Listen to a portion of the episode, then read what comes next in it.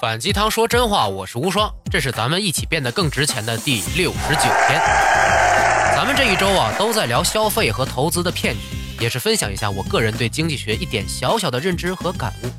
今天周五的节目啊，做一个收尾，聊聊整个投资界最重要的一个组成部分——股票。嗯，二零一五年的一段时间啊，中国股市出现了一次大牛市啊，当时据说随便怎么投都是挣钱的。很多人甚至借钱去投资股票，但是没持续多久，牛市一下子变成了熊市，好多人亏了特别多，甚至还有因为借债炒股还不上钱的跳楼自杀的消息传出来。哎呀，听着实在是太吓人了。看看身边投资股票的人，一个个没事就盯着手机呀或者电脑看那个叫做 K 线的东西，黑不隆咚的屏幕上面一道道折线呀、数字呀，看着就眼晕，你心里就会琢磨，哎，这肯定是个很难理解的东西。咱这智商不够用，还是别折腾。的确，现在的金融规则极其复杂，普通人根本看不懂。读金融专业，你不读到硕士等于白念。但是其实股票这东西被妖魔化了，现在一提起股票就是资本家呀、恶意欺骗呀、人民血汗钱的提款机呀等。其实股票的来源非常之简单，根本没有这么多花花肠子。就是在大航海时代，一群想要出海但是没胆量的有钱人。东拼西凑的弄了一堆钱，资助给了一群船员啊，让他们去航海，弄到的金银财宝回来呀，按照投资的比例分给大家。这群凑钱的人就叫做股东，这些凑到一起的钱叫做股本。受雇的船员们叫做员工，船长叫做 CEO。这次行动的集体就叫做股份有限责任制公司。只不过那个时候的公司和现在不太一样，因为他们自己有军队、土地。甚至自己能发行货币，做的业务除了贸易啊，还有殖民活动，而他们发行的货币就是公司的股票。所以谁会买股票啊？嗯，就是那些相信公司能赚更多的钱的人呢。你买了公司的股票，就成为董事会的成员了，你就是公司的老板之一。如果你买的股票少，那么你分得的利润就少，你也没什么话语权。但是股份很多的人就是大老板。他们对公司有绝对的话语权，分的利润也最多。哇塞！但是在过去啊，一次航行至少要好几个月，多则几年。然而在信息传递手段有限的时候啊，人们并不能很好的得知船队是否还安然无恙啊。一些股票持有者呀，就找到别人，把股票用出售的形式啊卖给仍然相信这家船队公司会带回来金子的人。但是由于大家对这个公司的期待值不一样，有些人认为他们会带很多金子回来。就愿意出高价购买，有些人认为他们可能带不回来多少，所以出价就低。因此，股票市场上的价格总在波动，就是因为大家对于公司的信心程度不同，对这个股票能带回来的回头钱数量不确定。中间插个小故事哈，历史上第一个 CEO 是个叫做浩特曼的荷兰人，一堆商人啊委托他去葡萄牙打探出海的情报，然后呢带领船队前往东印度地区进行贸易。一百年后。这个公司发展壮大到拥有超过一百五十艘商船、四十艘战舰、五万名员工和一万名佣兵的军队，股息高达百分之四十。公司拥有发行货币、建立外交的权利，是当时最富有的团体之一。这个公司叫做荷兰东印度公司，听着耳熟吧？这个公司之后不停地进行殖民活动，一度还曾经来过我国的台湾。结果成就了我们的民族英雄郑成功的伟业。嗯，没错，荷兰东印度公司就是历史书里被郑成功赶出台湾的那群荷兰人。股票啊，原本是一个支撑着公司完成更大梦想的工具，也就是借贷关系的延伸。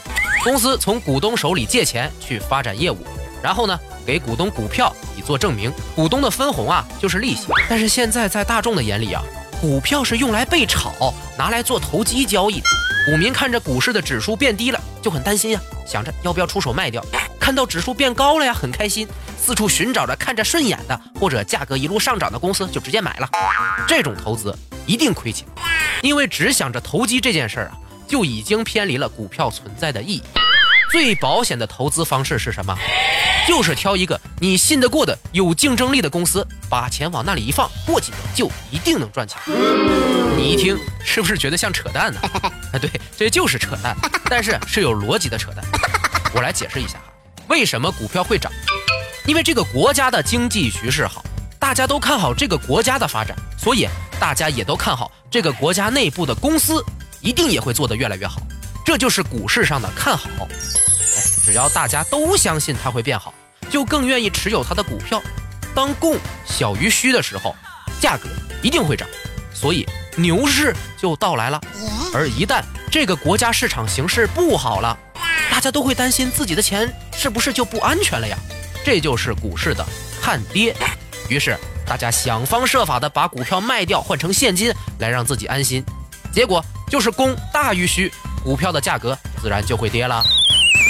看跌一个市场要比看好一个市场容易得多，因为人们总是愿意相信坏消息，所以当人们都忽悠你应该去买股票的时候，你会迟疑的。没错。可是只要你发现身边的人都在去银行提现或者去交易所卖股票，你就会不经思考立刻跟上去，生怕自己动作慢导致血本无归呀。